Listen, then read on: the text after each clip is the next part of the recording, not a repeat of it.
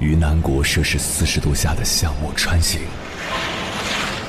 在冰城零下三十度的中央大街漫步，往十里洋场听罢一曲天涯歌女，西出阳关凭黄沙穿金甲，风霜雨雪，四季如歌，不曾倦怠。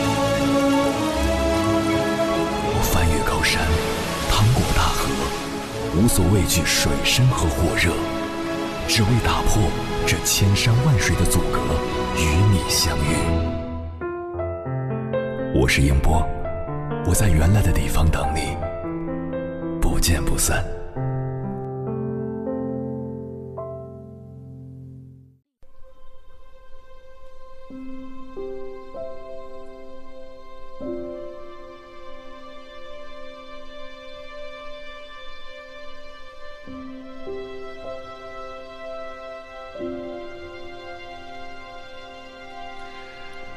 无声告白》一书中有这样一句话：“我们终其一生，就是要摆脱他人的期待，找到真正的自己。”所以，那些叛逆的孩子更容易知道自己想要什么。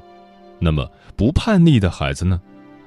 通常来说，不叛逆的孩子有两种情况：一种是在父母的帮助下，很好的度过了叛逆期，表现的不那么明显；但更多的是另一种，他们由于外界，尤其是父母的压制。不敢叛逆，言听计从。电视剧《第二次也很美》中，小女孩徐果就是这样一个孩子，能吃什么，不能吃什么，和谁做朋友，上什么小学，都严格按照爸爸徐朗的要求去做。有一次，他犯了错误，可他没有像其他小朋友那般一哭二闹三撒泼，而是试探又隐忍地说：“爸爸，别生气了，我错了。”你让果果自己去罚站好不好？懂事的让人心疼。知乎上有这样一个问题：从小到大一直听话的你怎么样了？底下有个回答让人触动：一直都活在别人的期待里，小时候是父母，后来是老师、同学、朋友、领导、同事、爱人，很羡慕那些敢于按照自己内心生活的人。也想叛逆一次，和这个世界大战一场，却始终没有勇气，因为顺从惯了，不知如何收场。有时很讨厌自己，甚至有过自杀的念头，但面对现实的时候又怂了，于是继续卑微的活下去。强制听话不是爱，只是伤害和阻碍。我们永远不知道。那个懂事不叛逆的孩子心里承受着怎样的痛苦？心理咨询师胡慎之曾说：“那个乖巧懂事的孩子是他对世界撒的一个巨大的谎，并用这个谎言去赢得生存空间。叛逆实质上是开始打破谎言，从而开始走向自我，冒着风险开始接近真实世界的过程。”孩子叛逆不可怕，可怕的是一成不变的听话。不敢叛逆的孩子，一生都在为他人而活。身为父母，最大的期盼不过是孩子健康成长。父母面对孩子叛逆的态度，决定了孩子的人生。有智慧的父母都允许孩子叛逆。首先，父母要学会倾听孩子的内心。了解他想要什么。行为心理学家研究发现，孩子的每一个行为背后都隐藏着一个诉求。面对叛逆的孩子时，先别生气，也不要吼叫，不妨平静下来，尝试走进孩子的内心，了解他想要什么。我有一个同事张姐，她正在上初二的儿子很喜欢飞机模型，常常为此不写作业。张姐推测他可能是喜欢飞机，于是抓住这点与儿子沟通：“儿子，你喜欢飞机啊？妈妈年轻的时候也可喜欢了，不过妈妈喜欢的是制造飞机，那你是喜欢什么呢？是制造飞机还是开飞机？喜欢制造飞机的话，要有很好的数学和物理基础，尤其是你现在初二，正是打基础的过程。妈妈当时就是因为物理成绩太差，错过了心仪的学校，而与当时的梦想失之交臂。看到行为背后的诉求，才能走进孩子的内心，拉近与孩子的距离。其次，父母要适时干预，防止孩子走歪。虽然叛逆是一个人成长过程中的必经阶段，是意识觉醒的过程，但是由于孩子思想还未发育完全，在一步步向世界试探的过程中，可能会走歪。允许叛逆，并不意味着放任叛逆。身为家长，可以像放风筝一样，让孩子随风自由飘扬，但要一直摇着线，防止风筝撞上路边的树或者伤了人。当然，最重要的是，父母不要安排孩子的人生。曾在书上看过一个案例：王东从小就在父母的安排下生活，上父母选的幼儿园、小学、中学，读父母选的大学，学父母挑的专业，毕业后去父母觉得好的单位工作，和父母挑选的相亲对象结婚，一路稳的没有任何水花。但在三十二岁那年。王东却像疯了一样，和父母大闹一场，辞了铁饭碗的工作，和老婆离婚，背着包去西藏流浪。没有哪一种人生更高贵，每个孩子都有选择自己人生的权利，任何人都不能打着对孩子好的名义去安排他的人生。不强迫是为人父母最大的智慧，叛逆过才知道自己想要什么，被尊重。内心方能更加充盈。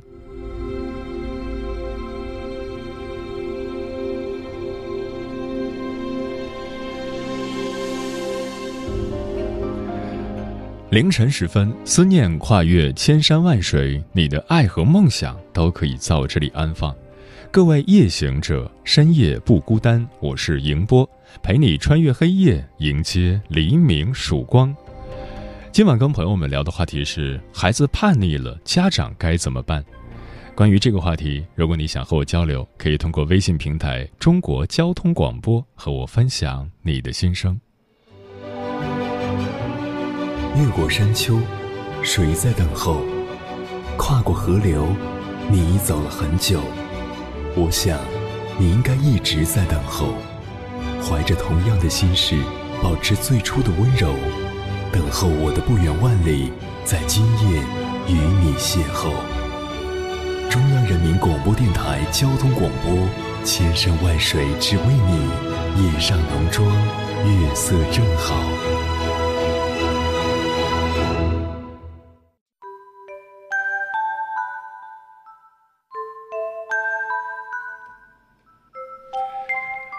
之前听过这样一则寓言故事。一把大锁挂在大门上，铁杆费了九牛二虎之力，还是无法将它撬开。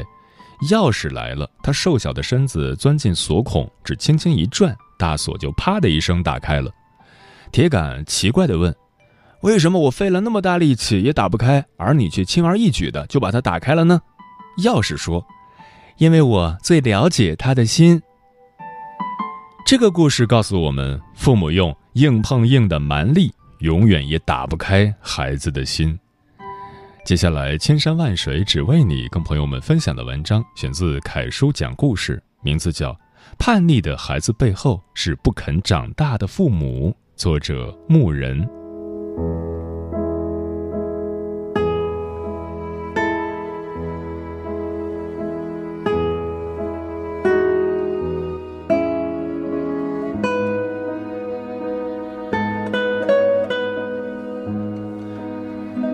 最近被一位爸爸的做法感动到了，儿子跟爷爷在家里发生了争吵，他接走了儿子，上了车，儿子哭着把吵架的前因后果讲了一遍，爸爸默默倾听，儿子说了五六分钟，此时爸爸伸出右手搭在儿子的肩膀上，说了第一句话：“你没做错什么。”儿子再次大哭，等儿子平静下来，爸爸带儿子开车绕了几圈。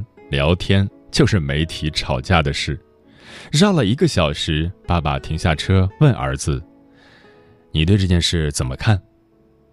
儿子意识到自己的情绪有些失控，爸爸问儿子要不要跟爷爷道歉，儿子点了点头。最后一场闹剧就此化解。太服气了，爸爸用耐心、尊重和理解赢得了孩子。如果或打或骂，免不了一场鸡飞狗跳。教育家董靖宇说：“每个叛逆的孩子背后都有个不肯长大的父母，叛逆不是孩子的错，是提醒父母仍需努力。”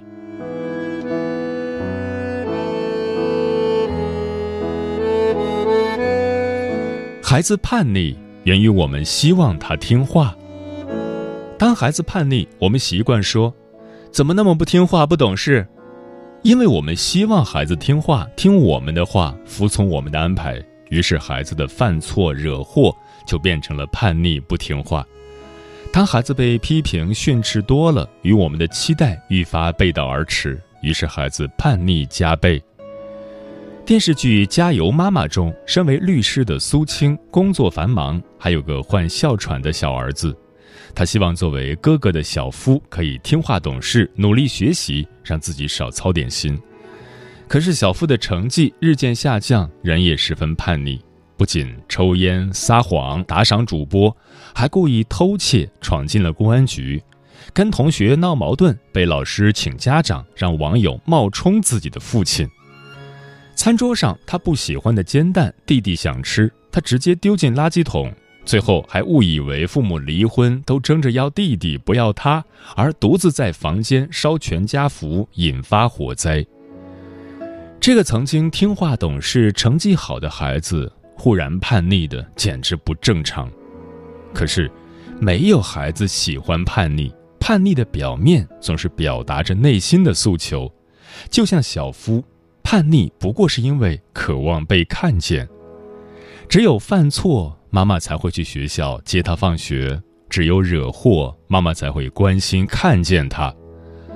苏青开始反省：我们有没有因为自己是父母，所以太自以为是，把自己的观念强加给孩子？有没有因为自己是父母，所以总觉得自己是对的？这件事情有没有是错的呢？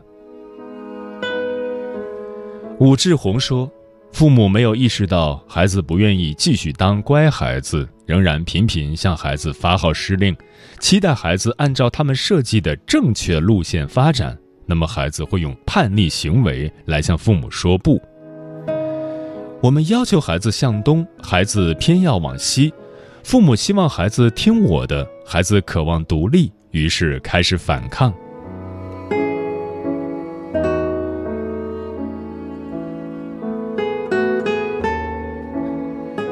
你拆掉你要听话的篱笆，叛逆也就消失了。一个网友自嘲没有叛逆期，曾经自己说要烫头，妈妈就带他去，不仅给他烫头，还鼓励他染色。几年后，妈妈问他：“为啥你的叛逆期还没来啊？”初中迷上上网，经常去网吧，妈妈阻拦不成，初中毕业直接给他找了个网管的暑假工。以后他再也不想上网了。当我们拆掉你要听话的篱笆，孩子的叛逆也就消失了。电视剧《超越》中的陈冕被父亲认为没有滑冰天赋，后来一直在学轮滑的他，听说青岛短道速滑队招新，等妈妈出差离开，就急匆匆奔向青岛申请加入速滑队。轮滑比赛前还对妈妈撒谎，说自己在比赛现场。最后得知真相的妈妈态度太暖人了。你已经长大了，有权利选择自己要走的路。妈妈相信你肯定能行。你要觉得你行，就证明给我看。当然了，也别硬撑着，实在不行就回家，妈妈在家里等着你呢。女儿感动到要哭，真情告白。妈妈，你真的太好了。最终，陈冕夺得冠军，叛逆期就这样顺利度过。如果当初面对孩子撒谎逃学，妈妈强势要求孩子收拾行李去学校继续学业，会如何呢？即使当时孩子乖乖回去，也许以后会爆发更大的叛逆。要求孩子回学校听课，孩子坚决不去，亲子战争分分钟爆发。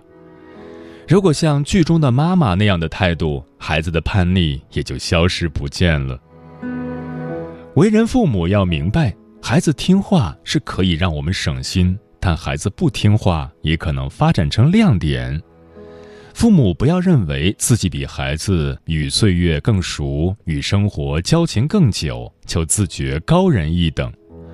我们的经验也许比孩子多一些，但是并非时时事事都判断正确。总是要求孩子听我们的话，并不能增加父母的权威。相反，给孩子空间、话语权和选择权，懂得尊重孩子，反而会赢得孩子更多的爱和尊重。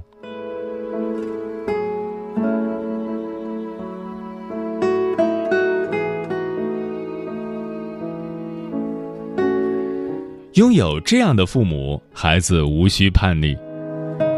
叛逆不是问题，但也需要父母行动起来。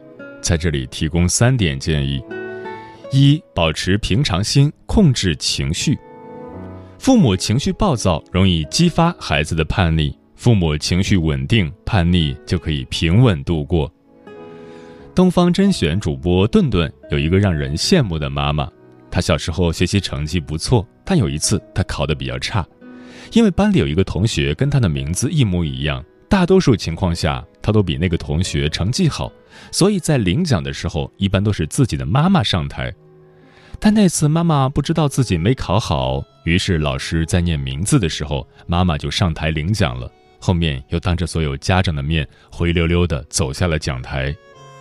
但妈妈并没有责怪他，还笑着问他。你们班还有另外一个同学叫王涛啊。这一幕定格在他心里，他十分自责，此后加倍努力，变得更加优秀。如果当时妈妈劈头盖脸的说他一顿，发脾气，也许孩子就会破罐子破摔，开始厌学，而被温柔以待的孩子，才长成了如今阳光优秀的模样。也许每一个暴躁发作的时刻。总有一种箭在弦上不得不发的怒气，但是我们只要停顿一秒，深呼吸，轻轻扯起微笑的嘴角，牵动愉快的神经，就可以免去一场鸡飞狗跳的闹剧，避免亲子关系的裂痕。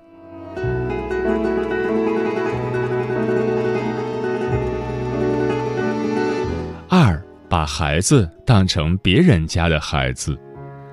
复旦教授王德峰建议，从现在开始，把孩子当成别人家的孩子，和孩子的距离拉开了，美也就来了。孩子不吵不闹了，亲子关系也变好了。把孩子当成别人家的孩子，保持界限感，尊重多一点，空间足一点，矛盾可以减少很多。太远的距离容易滋生陌生和冷漠。所以我们可以少说话，但一定要多做饭，给孩子暖心行动守护。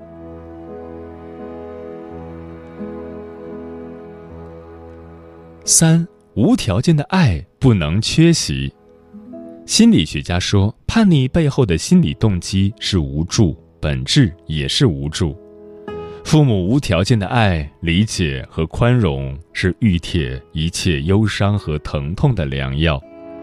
无论孩子做了什么，做错什么，错要纠，但请告诉孩子：“我爱你，只因为你是我的孩子。”无论如何，请不要怕，父母永远是你坚硬的铠甲。如此，叛逆即使登场，也会优雅的离场。心理学家曾奇峰说：“没有叛逆的孩子，只有叛逆的父母。”愿我们努力成为不叛逆的父母，收获阳光健康的孩子，便是人间最大的幸福。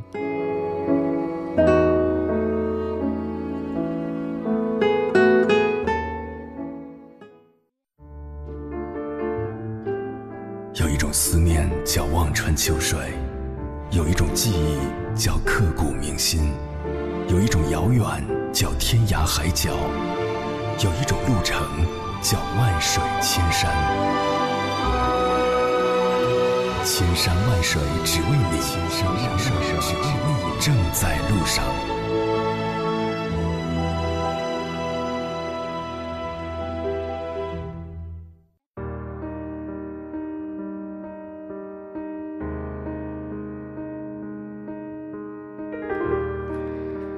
感谢此刻依然守候在电波那一头的你，我是迎波。今晚跟朋友们聊的话题是：孩子叛逆了，家长该怎么办？微信平台中国交通广播，期待各位的互动。小梅说，初一的娃在家上网课，时时都是关上门的，家长只有在叫吃饭的时候才会开门，稍微一点不如意，他就会在房间里面大发脾气。有时候我心里真的很压抑，不知道该怎么跟他沟通，只能默默的。调整自己的心态。千语千寻说：“我儿子也是初二开始叛逆，因为爸爸是暴躁的，所以儿子也是暴躁的。半年前，老公吼了儿子，儿子跟他冷战到现在。我多次尝试让他们和解，都无济于事。老公不愿意放下架子，儿子也不肯丢了面子，所以我的心态快崩溃了。”风林说。教学几年了，几乎所有的家长都会遇到这个问题，问老师：“这孩子怎么了？做事浮躁，脾气暴躁。我们说他一句，他立马可以顶嘴三句，句句为自己找理由，为自己找开脱。”每个父母都会遇到孩子的叛逆期。作为老师，我通常给他们如下建议：找原因，常沟通，多肯定，偶尔也可以使用一下激将法。当然，良好的亲子关系能够帮助孩子尽快度过叛逆期。父母们尽量多抽时间陪伴孩子，多与孩子交流，多和孩子玩耍，用孩子喜欢的方式对他进行教育。那个时候，你会发现，其实孩子也没那么讨厌，自己家的孩子还是很不错的。君然是我说，叛逆期是每个人必经的人生过程。换位思考一下，当爹当妈的自己以前也有过青春的时候，这时孩子处于叛逆期也是能理解的。让孩子充分感受到家长对自己的宽容，有利于孩子的情绪沉淀，减少不必要的言语冲撞。大胖又说，我们都从青春期走过，也或多或少经历过叛逆期。所以，我们自然知道叛逆期硬刚是不行的，只会加剧孩子的叛逆心理。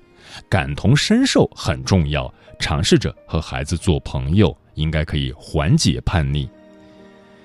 青青说，这段时间正在经历十一岁女儿的叛逆期，从最开始的你说什么她都嫌烦，关上门不跟你说话，到现在稍微缓和，偶尔跟你说上一两句。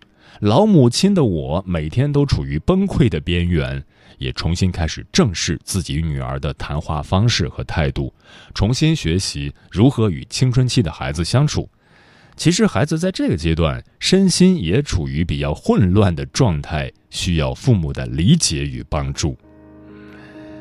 嗯，有位心理学家说过这样一段话。孩子就像一只小鸡，要努力挣脱蛋壳出生。父母会把自己当作蛋壳，不明白小鸡为什么要一直攻击自己。可是他们都忘了，他们本不是蛋壳，而是下蛋的那只老母鸡。孩子叛逆就是小鸡破壳的过程，它不是反抗，是成长。孩子人生的主色应该由他们自己决定，父母能做的。不过是尽可能为他们提供更多的色笔，帮助孩子去找出最适合自己的颜色。孩子的人生，请让他们自己走。我不受大脑控制，身上都是污渍，像傀儡现实。从小就害怕面对，穿什么裤。成什么服饰，成为别人看的合适，所以人们都看不起我们这种糟糕的小孩。